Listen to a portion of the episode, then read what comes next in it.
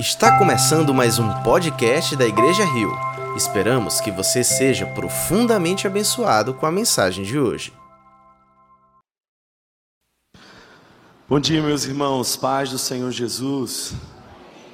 Quero convidar você a mais um tempo de oração. Se você puder, feche seus olhos, abra o seu coração, deixe que o Espírito Santo fale com você e que hoje a gente possa ouvir a voz do Senhor.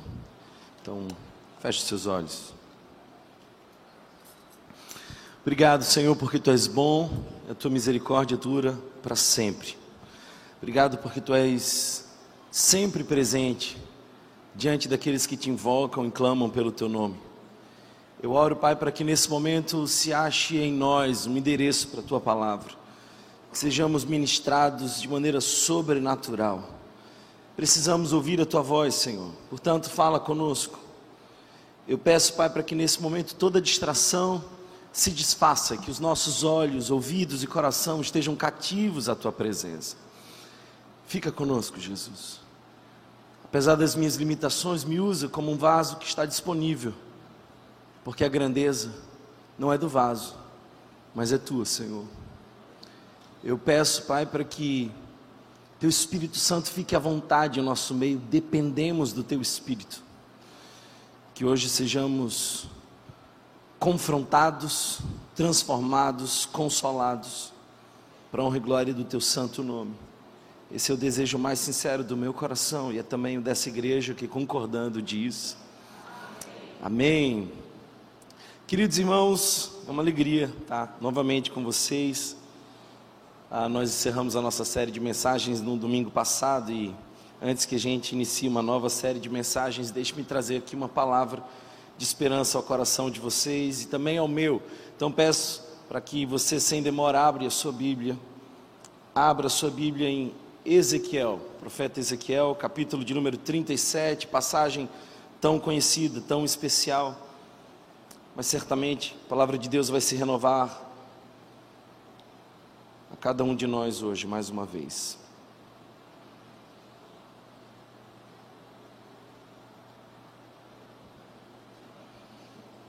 Ezequiel capítulo de número 37, nós vamos ler os dez primeiros versículos.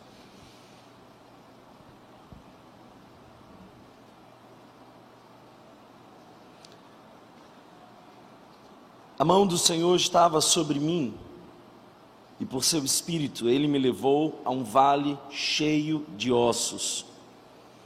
Ele me levou de um lado para o outro, e pude ver que era enorme o número de ossos no vale, e que os ossos estavam muito secos.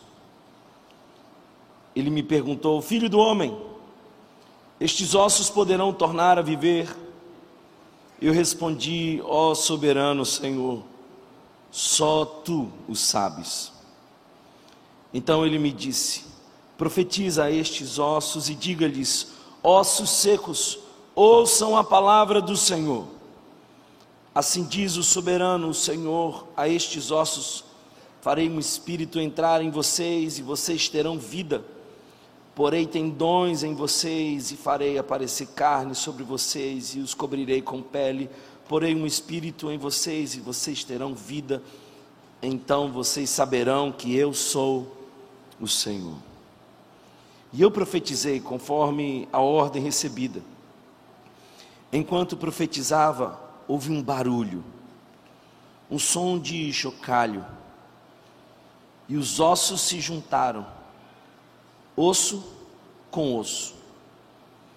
Olhei e os ossos foram cobertos de tendões e de carne, e depois de pele, mas não havia espírito neles. A seguir, ele me disse: profetize ao espírito. Profetize, filho do homem, e diga-lhe: assim diz o soberano, o Senhor, venha desde os quatro ventos, ó espírito, e sopre dentro desses mortos para que vivam. Profetizei conforme a ordem recebida. E o Espírito entrou neles, eles receberam vida e se puseram em pé. Era um exército enorme. Palavras do Senhor. Queridos irmãos, nós estamos vivendo e não há ninguém aqui que possa discordar um momento de muita tensão, de muitos desgastes. A política da nossa nação está desgastada, as relações interpessoais estão desgastadas, famílias estão desgastadas. Nós já estamos bem desgastados com todo esse ambiente tensionado por tanto tempo. Eu até diria também que a igreja evangélica brasileira já está por demais desgastada. Se envolveram muito atualmente com a causa política, mas lamentavelmente perderam um tom profético e atrativo diante da cidade. Além disso, particularmente, nós também estamos desgastados com tantas coisas porque o dia a dia nos cansa. Aliás, nós somos a sociedade do cansaço, que não faz o menor sentido, porque com tantas facilidades como nós temos, deveríamos ser a sociedade do descanso. Mas pelo contrário, nunca existiu uma sociedade tão cansada quanto a nossa. Os nossos pais iam ao rio para lavar roupa, mas a gente aperta apenas um botão. Os nossos avós esquentavam um ferro, a gente só põe ele na tomada. Ah, antigamente a gente precisava comprar jornal. Ia-se, eu ainda peguei essa parte, ia-se na rua, lá no ponto para comprar jornal para ter notícia. Hoje você a tem a qualquer momento atualizada, quase que simultaneamente acompanhando o mundo inteiro, todas as câmeras na palma de sua mão, dentro do seu bolso. Mas ao mesmo tempo, essa facilidade fez de nós um povo cansado, e eu até diria morto em muitos aspectos. Nós, como igreja evangélica, precisamos viver um avivamento. E não confunda, avivamento não é barulho, avivamento não são jargões, avivamento não é uma agenda que nós decidimos impor sobre o Espírito Santo. Nós não provocamos avivamento, nós não temos essa capacidade de soprar o vento do Espírito. Ele faz como quer, onde quer, quando quer. Mas eu creio que não foi em vão a sua chegada nessa manhã. E eu creio fortemente, irmãos, que o sopro do Espírito há de passar entre nós. Precisamos de restauração. E a Bíblia está cheia dessas histórias lindas de restauração, por exemplo, Neemias é um grande restaurador. Aliás, o próprio Jesus é o maior dos restauradores, porque ele restaura a espiritualidade, ele restaura o seu povo. Nós somos agora o novo Israel de Deus, e nós sabemos que ele também há de restaurar toda a criação. Vivemos momentos difíceis, mas são em momentos difíceis que Deus ergue a sua palavra e o seu povo e provoca um avivamento. Quanto mais seco estão os ossos, mais provável Deus aparecer e fazer o um milagre. Quanto mais impossível, mais desperta o interesse de Deus de se levantar e fazer algo para que a glória seja dada apenas somente a Ele. Eu quero orar com você nessa manhã para que Deus nos visite com um avivamento. O povo de Israel estava no exílio, e não estava pela vontade de Deus, estava pela sua própria vontade, porque se envolveu em pecado, se distanciou do Senhor, e a consequência disso era com toda certeza perder a sua liberdade, porque os pecados roubam de nós a liberdade. É interessante que muita gente, pela, pelo desejo pela liberdade, começa a pecar, e o pecado rouba a liberdade. É interessante que Antigamente, há séculos atrás, nós falávamos de sete pecados capitais. Hoje se fala de sete vícios capitais. E o que é, que é o vício, senão um, algo que nós desenvolvemos que nos rouba a liberdade? Mas você está aqui hoje para ser livre em nome de Jesus. Nós somos o novo Israel de Deus. E esse é um cenário profético lindo, precioso. Eu sei que muitos de vocês já foram ministrados de diversas formas nesse cenário mas eu creio que a palavra de Deus se renova e há algo de Deus para você nessa manhã. E eu quero que você mais uma vez olhe o texto e perceba alguns detalhes interessantes. Primeiro, perceba que Deus é quem leva o profeta. É Deus quem conduz o profeta. É Deus quem direciona. É Deus quem leva a essa visão, a esse campo, a essa experiência. É muito mais do que uma visão, há uma interação do profeta com uma realidade. Deus conduz. Sabe, acerca da salvação, irmãos, eu não acredito que nós podemos contribuir com a nossa salvação. Eu acredito que nós éramos apenas ossos muito secos mas Deus se levantou do trono e mudou a nossa direção, mudou a nossa sorte. Efésios capítulo 2 diz isso: nós estávamos mortos em nossos delitos e pecados, mas Ele nos deu vida. Toda restauração começa em Deus. É interessante que às vezes as pessoas me procuram dizendo: Thomas, eu quero viver uma restauração essa restauração, até mesmo o desejo pela restauração já começou em Deus. Deus é o especialista em restauração, é Ele quem começa a restauração. E qual que é a realidade? A realidade desse cenário é extensa e grave. Eram muitos ossos. Essa é a primeira expressão. Muitos ossos. Não eram poucos, não eram alguns, eram muitos ossos. Segundo, estavam muito secos. É extensa e é grave. Agora, o que, que é ossos secos espalhados num vale? São homens desmontados, pessoas destruídas, corpos desarticulados. É isso que é. E eu sei que, em certa medida, eu estou falando para um grupo onde algumas pessoas se sentem assim desarticuladas, desmontadas, destruídas, aos pedaços. Eu sei que alguns, e eu sei pela fé que Deus trouxe alguns que estão aqui arrastando seus pedaços vieram carregando as partes que caíam de si e sentaram nessa cadeira dizendo: Eu sei que eu sou como ossos muito secos, mas eu também sei que tu tens uma palavra que faz vivificar um exército. A iniciativa da restauração vem de Deus, é Ele quem conduz Ezequiel a andar no vale de ossos secos, é Ele quem pergunta ao profeta: podem esses ossos voltarem à vida? Ele quem dá a ordem e diz: profeta, profetiza. Eu penso, irmãos, que nós precisamos aprender algumas lições sobre isso. Deus nos coloca em alguns problemas não porque quer a nossa opinião, mas porque quer revelar a sua vontade e nos usar para mudar o cenário. Deus não quer a sua opinião sobre o problema. Deus quer o seu envolvimento nesse problema. Deus não quer que você dê uma dica para Ele de como resolver. Deus quer que você obedeça a profecia e profetize. Toda a ação de restauração começa em Deus. Os ossos estavam muito secos. E eu acho lindo, porque Deus pergunta ao profeta: podem esses ossos voltarem à vida? Se Deus fizesse essa pergunta para muitos de vocês, a resposta quase que imediata seria: claro que não. Ainda bem que o profeta não fala assim.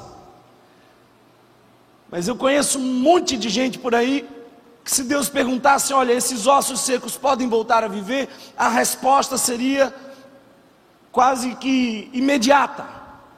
Impossível, já era. É melhor um, levantar um outro exército. Mas o que eu vejo aqui é o profeta submisso à palavra de Deus. Senhor, ó soberano, tu o sabes.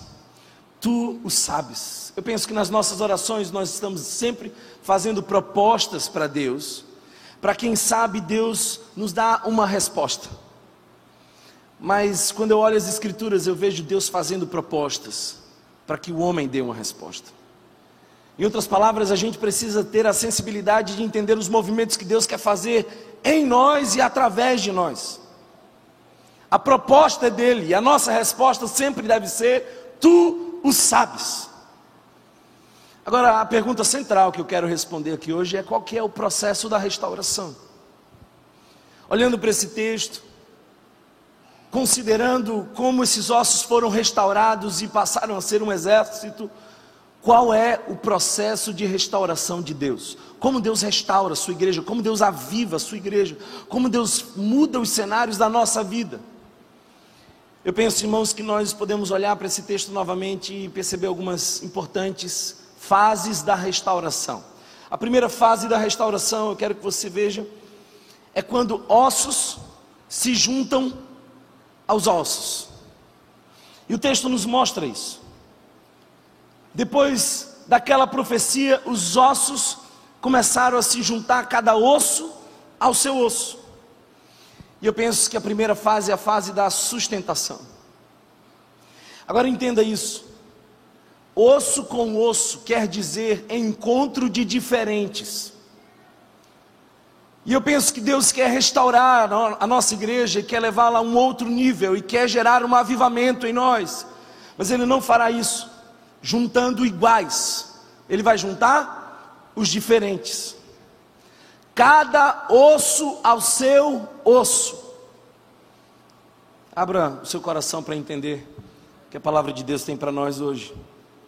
Eu fui estudar, percebi que na perna nós temos vários ossos, entre eles o fêmur, esse que parece ser o maior osso que nós temos.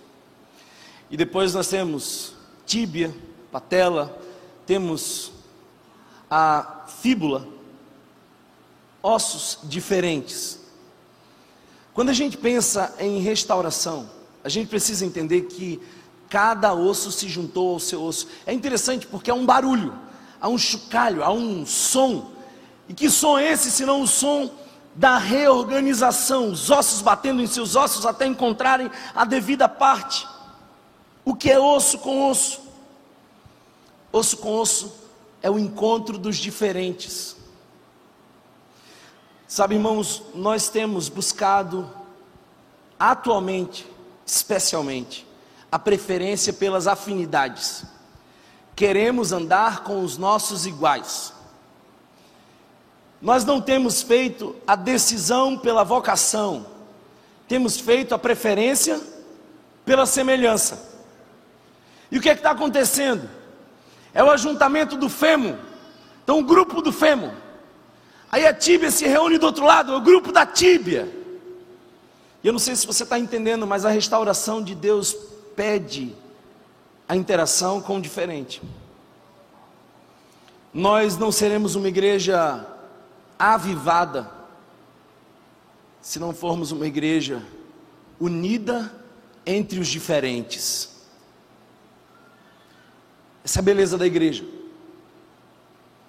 Eu tenho visto, lamentavelmente, algumas pessoas que do púlpito dizem: Olha, se você vota em alguém, ciclano, tal, sai dessa igreja. Eu não conheço uma igreja que seja formada dos iguais. Todo avivamento de Deus pressupõe a união dos diferentes. E eu não encontrei outra forma mais criativa e desafiadora de ensinar vocês isso do que, por exemplo, usando as ferramentas que a gente costuma usar. São ótimas ferramentas. Aliás, crente gosta muito de usar essas ferramentas. Mas suponhamos que, que esses sejam ossos. Então, na restauração de Deus, Deus não vai separando garfo com garfo, faca com faca e colher com colher. Pelo contrário, só uma completude quando trabalham juntos. Eu fui há alguns dias atrás almoçar num restaurante e só me deram uma, um garfo. E você sabe que fica faltando alguma coisa. Essa é a multiforme graça do Evangelho.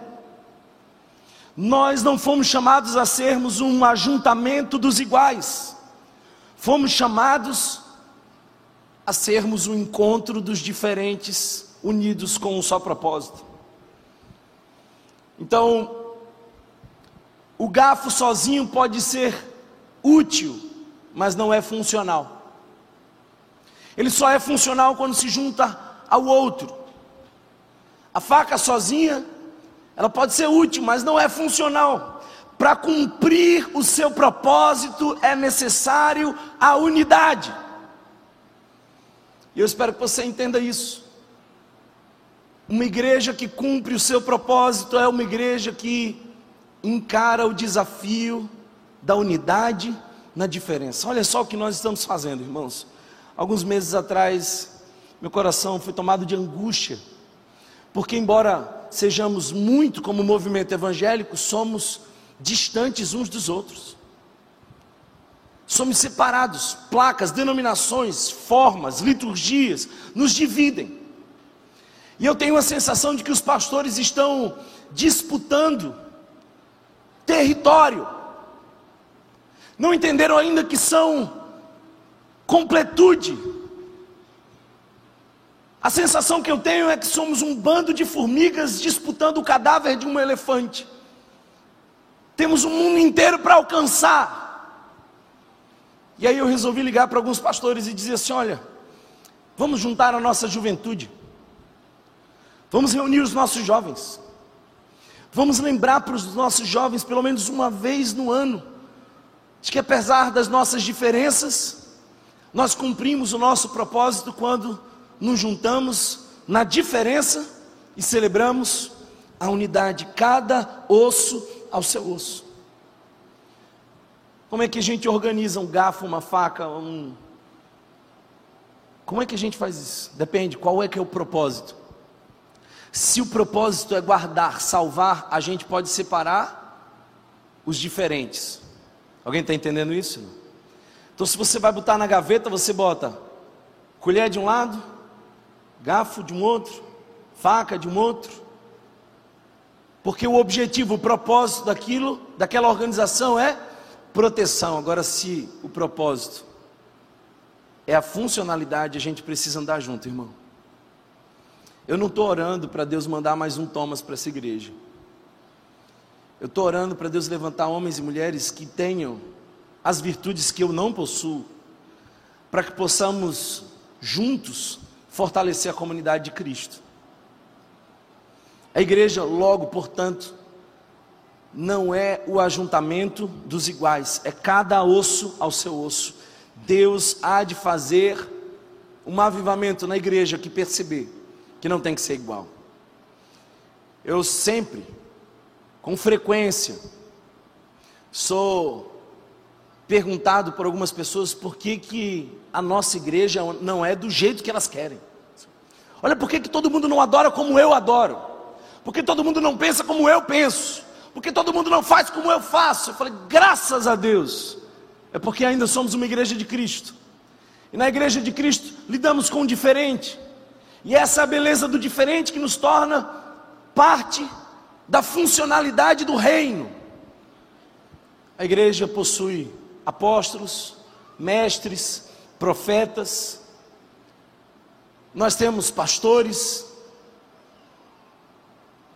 eu creio, irmãos, que essa é a beleza do reino de Deus, a união dos diferentes. Segundo, osso com o seu osso, é assim que começa. Cada osso se une ao seu osso. O fêmeo, o fêmur com a tíbia. A patela chega junto, cada um tem a sua parte. É assim que começa. Depois vem nervos e tendões. O texto que nós lemos nos mostra isso nervos e tendões. E de que serve isso? Olha só que coisa linda. Onde é que estão os tendões, os nervos? Muitas vezes entre os ossos. Porque onde é que está a maior pressão quando há movimento? Quando há movimento, a maior pressão está no ajuntamento de um osso com outro osso. É daí que nós precisamos, por exemplo, de tendões, de nervos. Deus quer uma estrutura de sustentação, mas essa estrutura de sustentação também precisa de movimento, de mobilidade. Por isso, nós precisamos de tendões, de nervos, de junções, de algo que nos conecta. Cada ponto de contato entre um osso e o outro sofre estresse.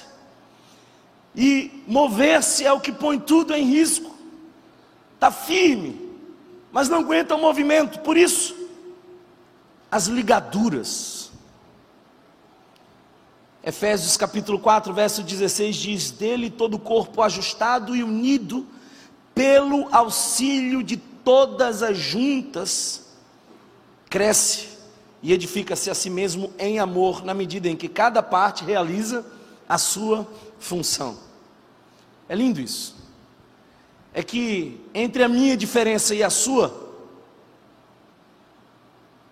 tem uma ligadura, é algo que nos une, nos conecta. A minha diferença e a sua entrariam em choque constante com o movimento. Porque é lindo quando a gente se encontra no domingo, mas vem trabalhar com a gente durante a semana. Aí você vai ver o que é que é conflito. Olha que culto abençoado. É abençoado porque você não fica aqui preparando o culto de 8 horas da manhã, porque você não sabe as tensões, as opiniões divergentes. Porque antes desse culto abençoado, às vezes fica um clima tenso. Porque um pensa de um jeito, outro pensa do outro. Um quer um tom para uma música, outro para outra. E o que é que nos une? Nos une a ligadura, a junta. A gente precisa de algo mais entre nós. Porque se juntar só eu e você, vai dar problema. Tem que ter algo mais entre nós. Colossenses capítulo 2, verso 19 diz: Trata-se, pois, de uma pessoa que não está unida à cabeça, a partir da qual todo o corpo, sustentado e unido por seus ligamentos e juntas. Qual é a função do ligamento e juntas? É minimizar o estresse entre as diferentes partes que se conflitam no ato de mover-se. Só assim a gente cresce como igreja. Eu penso, irmãos, que precisamos fazer aliança de propósitos e não associações de comodidade. Igreja não é o lugar para comodidade, igreja é lugar de exercer o seu propósito. E esse propósito será cumprido quando nós tivermos vínculos fortes. É disso que nós estamos falando aqui. Primeiro ele junta. Ele trouxe você, me trouxe, trouxe aquele irmão, e tem uns irmãos que a gente fica duvidando se foi Deus que trouxe ou não. É ou não é? Eu sempre parto do pressuposto que Deus trouxe, ainda que para nos provar, foi Ele que trouxe, ainda que para nos tentar e nos aperfeiçoar no fogo das aflições. Toda relação humana é potencialmente conflituosa, e quando nós juntamos um osso com outro osso, precisamos de uma ligadura. Precisamos de tendões, a igreja precisa se mover, tudo que Deus criou se move, tudo está em movimento. Mas para se mover, não basta a sua diferença unida à minha, nós precisamos de um propósito. Igreja não é lugar de relações fáceis, igreja é lugar de vínculos fortes. Amém? Igreja não é lugar de relações fáceis, igreja é lugar de vínculos fortes. Eu já machuquei gente aqui. Já fui inúmeras vezes machucado, mas já machuquei algumas pessoas aqui. E sabe o mais lindo de tudo? É que essas pessoas talvez tivessem razões para decepcionadas irem buscar uma outra igreja, mas eu acho que o Evangelho deu para elas a consciência de que esse não é um lugar de relações fáceis, não é um ajuntamento para comodismo, é para propósito, logo algo que nos une e já teve irmãos que vieram até mim e disseram assim: Olha, eu tinha razões para ir embora, mas eu fico porque eu fui chamado para um propósito. Gente que vive buscando relações fáceis não tem conversas difíceis. Por favor, escute isso. Tem gente que clama por avivamento, mas não sustenta uma conversa difícil. Igreja é lugar de conversas difíceis. Tem coisa que você não percebe que o outro percebeu. Quem de nós aqui já não teve um amigo com um bafo? Ninguém fala para ele que quando ele chega o ambiente muda. Tem que ter uma relação capaz de ter conversas difíceis. Vem cá, irmão, senta aí, você está em pecado. Irmão, para com isso porque você é infantil. Irmão, para com isso porque isso é milindre seu. Irmão, você está querendo de Deus e Deus está querendo de você. Para de lamentar um milagre que não chegou e passa a ser um milagre para alguém que está pedindo um milagre. Igreja é lugar de conversas difíceis. Quem busca relações fáceis não vai encontrar conforto na igreja. Pode no máximo mudar de igreja, vai sair de uma, entra em outra. É um povo que segue Jesus porque ele multiplicou pães. Capítulo 5 de João nos mostra que esse povo ficou encantado com o milagre. Aí o capítulo 6 chega, Jesus se apresenta agora como o pão vivo que desceu do céu. Quem come de mim tem vida. Quem não come, não tem. Eu sou o pão vivo que desceu do céu. Aí o pessoal começa a ficar incomodado. E vai embora todo mundo, por quê? Porque eles querem eles querem relações fáceis, eles não querem um ajuntamento de propósito. Então, irmãos, igreja é lugar de conversas difíceis é lugar de cura, é lugar de tratamento. E nós precisamos das juntas e ligaduras, tendões. Eu penso que pessoas que não sabem lidar com as tensões da relação se tornam infiéis. É gente que sai de uma relação entre outra, abandona a relação com facilidade, encontra uma outra igreja, vai para um outro lugar. Essa pessoa nunca vai crescer. Nunca. Pessoas que não sabem lidar com nervosismo, se tornam muitas vezes amargas, chatas, passam a vida falando de dores que possivelmente sofreram. Eu gosto porque Colossenses capítulo 3, verso 14 nos diz: E sobre tudo isso, revestivos do amor, que é o vínculo da perfeição. Eu vou repetir isso quando terminar.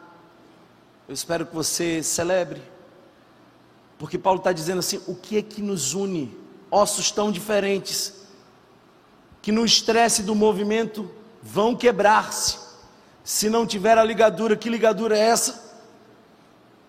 Sobre tudo isso, revestivos do amor, que é o vínculo, que é a ligadura. O amor é o que impede que o estresse faça romper a nossa relação. Em outras palavras, o amor aguenta tensões. Amém? Amor aguenta tensões. Relações frágeis não aguentam, mas amor aguenta tensões. Amor aguenta atritos, amor aguenta conflitos e faz desse atrito algo que contribua com o aperfeiçoamento. Tem igrejas que vão fazendo regulações para não investir nas relações. Escuta isso, irmão. Quem de vocês aqui mora em condomínio? Condomínio tem regras e é necessário ter regras.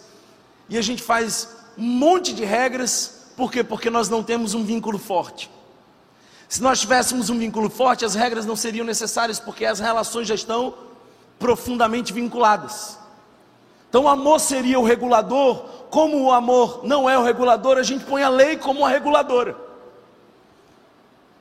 Mas a igreja de Jesus é diferente, porque a igreja de Jesus não é um condomínio, é uma família. Amém? Igreja de Jesus é a união dos diferentes, unidos pelo vínculo do amor, em movimento para declarar o reino de Deus.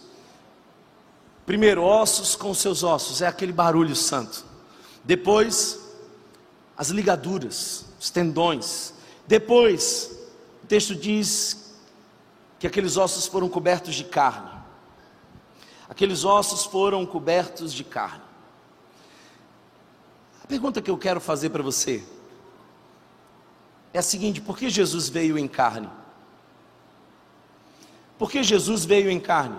Veio em carne porque veio para se sacrificar. Se viesse apenas para ser adorado, não precisaria vir em carne. Se viesse apenas para ensinar, não precisaria vir em carne. Um espírito iluminado aparece do alto da montanha e fala com as pessoas. Não precisa de carne para isso. Por que, que Jesus precisou vir em carne? Porque ele veio para alimentar os famintos, ele veio para pagar o preço, ele veio para carregar a cruz, ele veio para experimentar os espinhos, ele veio para tomar a sua dor e pôr nele. É por isso que veio. Quando um exército recebe carne, recebe a matéria do sacrifício. É a forma de nós materializarmos o amor que confessamos. Porque amor não é palavras, é a substância virtuosa. Amor tem peso, tem densidência, tem substância. Põe na balança o amor. Amor pode ser medido por encontros, presentes, palavras, encorajamento, ânimo, toque, oração, investimento. Não é algo subjetivo. Por que, que a gente diz que o samaritano amou? Amou porque se renunciou. Ele vai andando para alguém ir no meio de transporte dele. Ele tomou menos vinho porque usou um pouco para tratar alguém. Ele saiu com um pouco menos de óleo, porque o óleo foi agora para as feridas daquele que ele nem sequer conhecia. Ficou um pouco mais pobre. Posso ouvir um amém, igreja? Eu vou repetir isso aqui. Espero uma igreja pentecostal me respondendo agora. Porque Deus conduziu o caminho do samaritano. E o samaritano entendeu o propósito de Deus. Ele saiu mais pobre daquela hospedaria. Ele saiu dizendo: Olha, eu já te paguei uma parte, eu volto, pago outra. Ele não olha para aquela pessoa e diz assim: Eu vou orar por você. Há um envolvimento, é amor. E eu gosto de pensar que o amor não faz contas. Amor é sacrifício intencional. Amor é renúncia com propósito. Eu lembro que uma vez um jornalista veio fazer entrevista comigo e ele fez uma pergunta no final já da entrevista. Ele disse assim: Olha, vocês fazem tanto esforço, vão na FUNASE, tem projetos sociais, é tanta coisa que vocês fazem. A pergunta que eu quero fazer para você é a seguinte: vamos encerrar com essa pergunta. Vale a pena? Vale a pena Aí eu falei assim: eu não tenho essa resposta. Porque se tem uma coisa que eu entendi do amor é que o amor não faz contas. Amor não contabiliza. Amor não fica colocando na calculadora o que fez e o que recebeu em troca. Essa é a beleza do amor de paz. Amor de paz é aqueles que investem tudo em alguém torcendo para essa pessoa ser alguém para dar frutos para outros, não para si. Isso é amor de verdade. Então eu penso que a igreja só vai viver um avivamento quando ela se erguer para o serviço, quando ela se levantar e dizer: Olha, a gente é o próximo sacrifício. Ou você esqueceu que quem anda com Jesus caminha como uma ovelha muda para o matadouro. E que se Ele é a nossa grande referência e foi o cordeiro, não espere que você seja o leão. Alguém está entendendo isso não? Porque a gente tem umas orações esquizofrênicas. A gente fica dizendo assim: Deus, me poupa de todo sofrimento, pelo amor do teu filho Jesus. Bem, quem é Jesus? Jesus é o filho do próprio Deus, que é Deus, que veio sofrer entre nós. E por que causa? Por nós. É talvez por isso que você ainda não entende o que Paulo fala no capítulo 3 de Filipenses. Eu desejo padecer com Cristo. Eu quero participar do sofrimento de Cristo. Eu sempre pensei, irmãos, desculpem falar isso só agora para vocês, mas eu sempre pensei que a vida com Deus às vezes fica mais difícil. Você tem certeza que você quer seguir andando com Jesus? Se não fosse Deus, Isaías não teria sido cerrado ao meio. Oséias teria sido mais feliz no casamento. Sadraque, Mesaque e Abednego jamais teriam sido lançados na fornalha. Daniel também não saberia sequer o que é uma cova. Os discípulos de Jesus, todos eles morreriam de velhice e abundância. E pelo contrário, morreram todos por pregar o Evangelho. A vida com Jesus não é mais fácil, tem mais propósito. Deus não te oferece a suspensão da realidade, Ele te dá a coragem para você viver uma vida com propósito, com sentido, e se necessário, você será a ovelha que vai ser sacrificada para que a tua morte gere vida para alguém. Isso é o Evangelho. Os crentes do primeiro século chamaram a atenção de Roma. E chamaram a atenção não porque eram eloquentes, bons pregadores, porque faziam grandes ajuntamentos dos iguais, não. Os crentes do primeiro século chamaram a atenção de Roma, porque nas doenças contagiosas, Roma abandonava os seus parentes nas ruas, nas praças, e os crentes vinham buscá-los. Em Roma, uma vez doente, se jogava no monturo de lixo humano, e quem passava por ali para trazer para casa e cuidar e amar, é quem tem a carne. Minha carne vos dou, quem come da minha carne tem vida. Nós somos nada menos que o corpo de Cristo. E se o corpo de Cristo foi ferido por nós, nos cabe ser feridos por eles. Então a igreja que experimenta um avivamento é uma igreja que se oferece como corpo para o sacrifício, amém? Você veio para aqui para ser abençoado e sai daqui sabendo que vai ser sacrificante. É isso mesmo que você quer? Fica à vontade, em outros lugares você sai assim, com uma mandinga gospel, torcendo para a sua vida ficar mais leve. Basta que você venha, dê o dízimo, Aliás, é outra coisa que eu não entendo. Que estão convencendo a igreja evangélica que basta que eles deem uma parte do dinheiro na igreja, que aí tudo vai acontecer, as portas do céu se abrem, tudo muda e você agora passa a ser rico. Quem faz isso é o diabo, não é Jesus. Ou você acha que foi Jesus que disse: Tudo te darei se prostrado me adorares? Hã? Essa fala não foi da boca de Jesus. Então, Thomas, por que vocês fazem oferta? A gente faz oferta porque alguns entre nós entenderam que eles foram chamados ao sacrifício, que eles são ovelhas. E de que serve uma ovelha? A ovelha serve para se sacrificar. Então, irmãos, vem contribuir, não porque ficam esperando ansiosamente, miraculosamente, um pique celestial na segunda-feira. Vem porque dizem, sabe de uma coisa? Eu estou gastando muito com futilidade, e tem algumas mulheres lá de Águazinha, que já tem anos que não saem de casa, que tem um marido alcoólatra, um filho com deficiência, que vive numa extrema pobreza.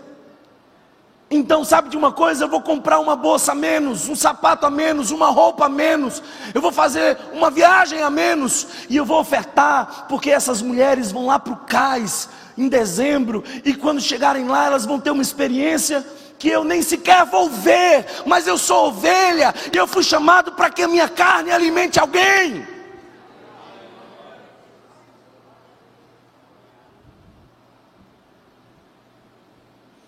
A carne é a substância que nós vamos entregar. Ossos são estruturais, tendões garantem o movimento, mas a carne é a substância que vai alimentar outras pessoas. Se Jesus é o Cordeiro de Deus, eu sou também um cordeiro, que quero me assemelhar a Cristo, me entregando a outras pessoas, não quero montar um projeto de vida para mim mesmo, mas que eu seja a transubstanciação dele.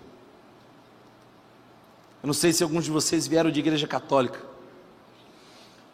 E eu não quero fazer uma crítica à doutrina católica, embora eu não creia nela. Mas o católico pensa que quando ele pega o pão, ele experimenta a realidade da transubstanciação, não é só pão, ali passa a ser literalmente o corpo de Cristo. Então você pega pão, mas come corpo. Eu não creio na transubstanciação. Entre os evangélicos, alguns pensam que é apenas representativo. Por isso, a maioria das igrejas batistas carregava aquela frase assim enorme, em memória de mim. Você nunca entendeu por que, que aquela frase estava estampada com tanta evidência, mas era nada mais do que uma oposição à doutrina católica da substanciação. Então, alguns, a maioria talvez dos evangélicos pensam é só em memória que a gente come esse pão. Alguns reformados partem de um outro pressuposto, de que é uma presença mística, não é uma transubstanciação, mas de algum modo Jesus se faz presente naquele elemento. Tirando todo esse conceito eucarístico, a igreja de Cristo precisa ser a transubstanciação dele no mundo. E quando as pessoas olharem para nós, já não nos enxergam, enxergam Jesus. E por que enxergam Jesus? Porque nós ainda somos como cordeiros oferecendo a nossa carne como sacrifício. Ou você entendeu o que Paulo diz em Romanos capítulo 12: Rogo-vos, pois irmãos, que apresenteis os vossos corpos como sacrifício vivo, puro, santo, agradável a Deus, que é o vosso culto racional. Culto tem a ver com sacrifício. E não pense que é um outro sacrifício, é o seu. Ou você entendeu isso, ou você vai fazer parte do movimento evangélico, mas não da igreja que vai experimentar o avivamento. Me impressiona sempre quando eu leio a história dos moravianos, que se ofertavam como escravos, se vendiam como escravos para chegarem em lugares onde missionários não chegavam, eles, eles faziam da sua mala o próprio caixão, não levavam mala, compravam um caixão, colocavam as coisas tão certo estavam de que a morte lhes esperava. Os irmãos moravianos tinham uma clareza de que eles não foram chamados para serem poupados pela sua fé, mas justamente se sacrificar por elas. É a carne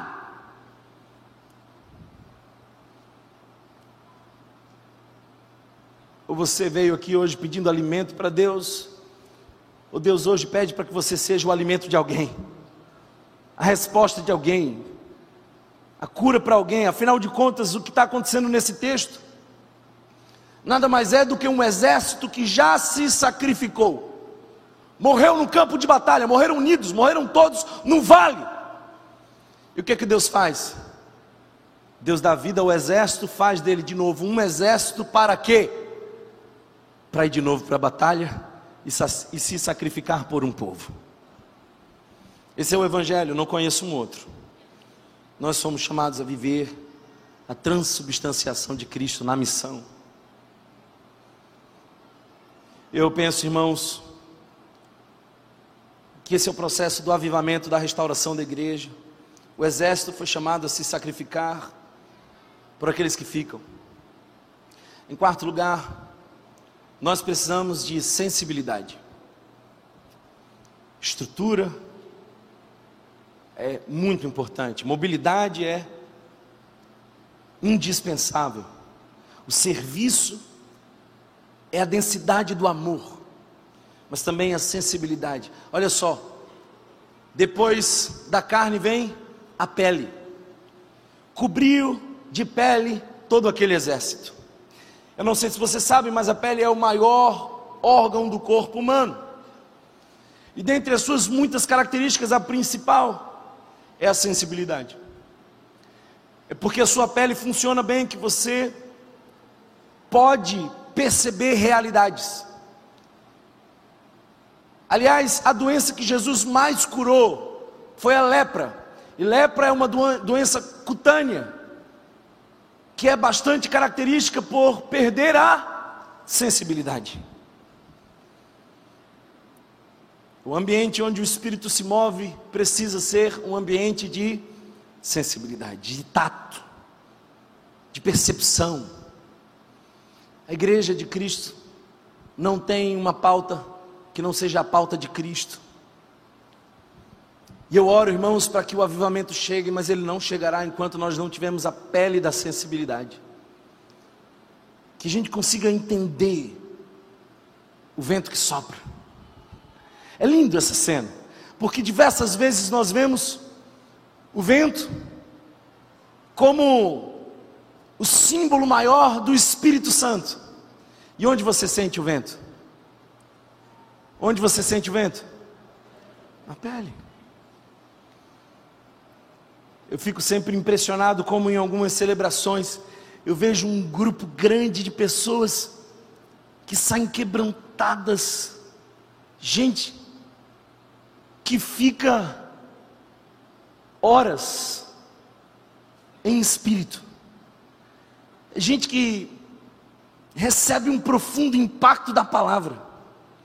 E enquanto eu vejo gente assim quebrantada, eu também vejo gente distraída. Eu vejo gente pensando onde é que vai comer quando acabar o culto. Eu vejo gente buscando curtidas no Instagram. O que, que é isso? É porque tem gente que sente, porque tem a pele da sensibilidade para perceber o Espírito soprando no ambiente. E tem gente que está distraído demais para notar que Ele está entre nós se movendo.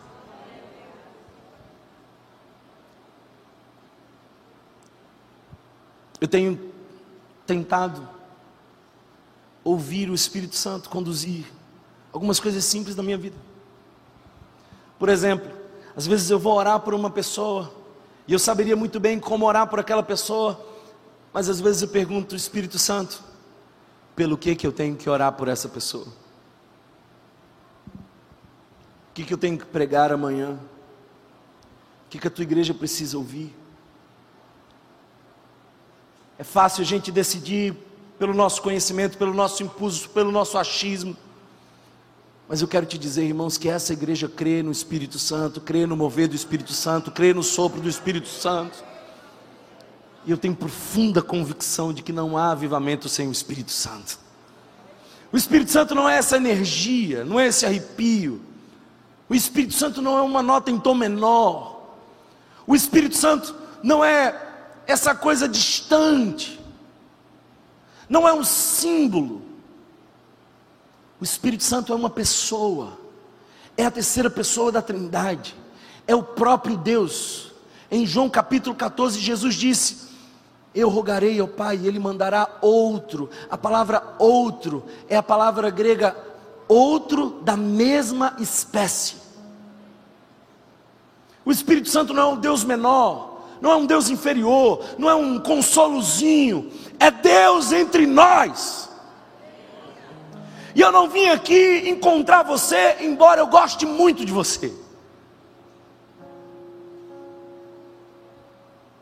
A voz rouca e o meu cansaço de um fim de semana extremamente puxado não me impediram de sair de casa por uma única razão eu vim arrastado pela convicção de que eu sei que o Espírito Santo fará algo novo nesse lugar. E se tem uma coisa que eu aprendi a amar, é ver a obra do Espírito Santo. Ele faz como quer, quando quer. Ele é o vento. O vento é incontrolável. Ninguém pode controlar o vento. A gente apenas sente. Ninguém sabe de onde veio nem para onde vai. Esse é o vento do Espírito. E para quem tem a pele da sensibilidade de Deus, vai sentir o sopro do Espírito Santo nesse lugar.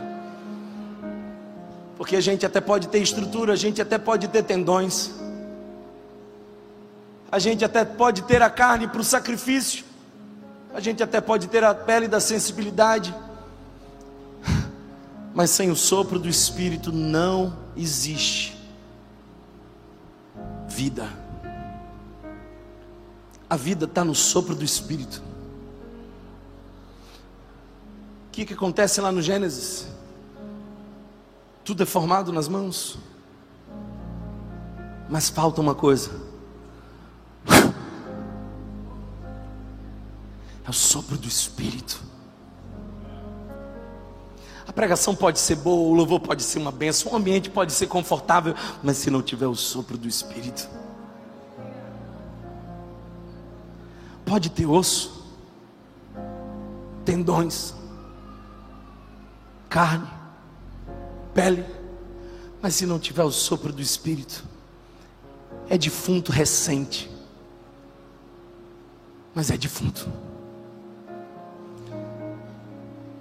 Do que você mais precisa nessa manhã, não é do seu milagre, o que você mais precisa nessa manhã é do sopro do Espírito. E é lindo porque acontece em dois momentos.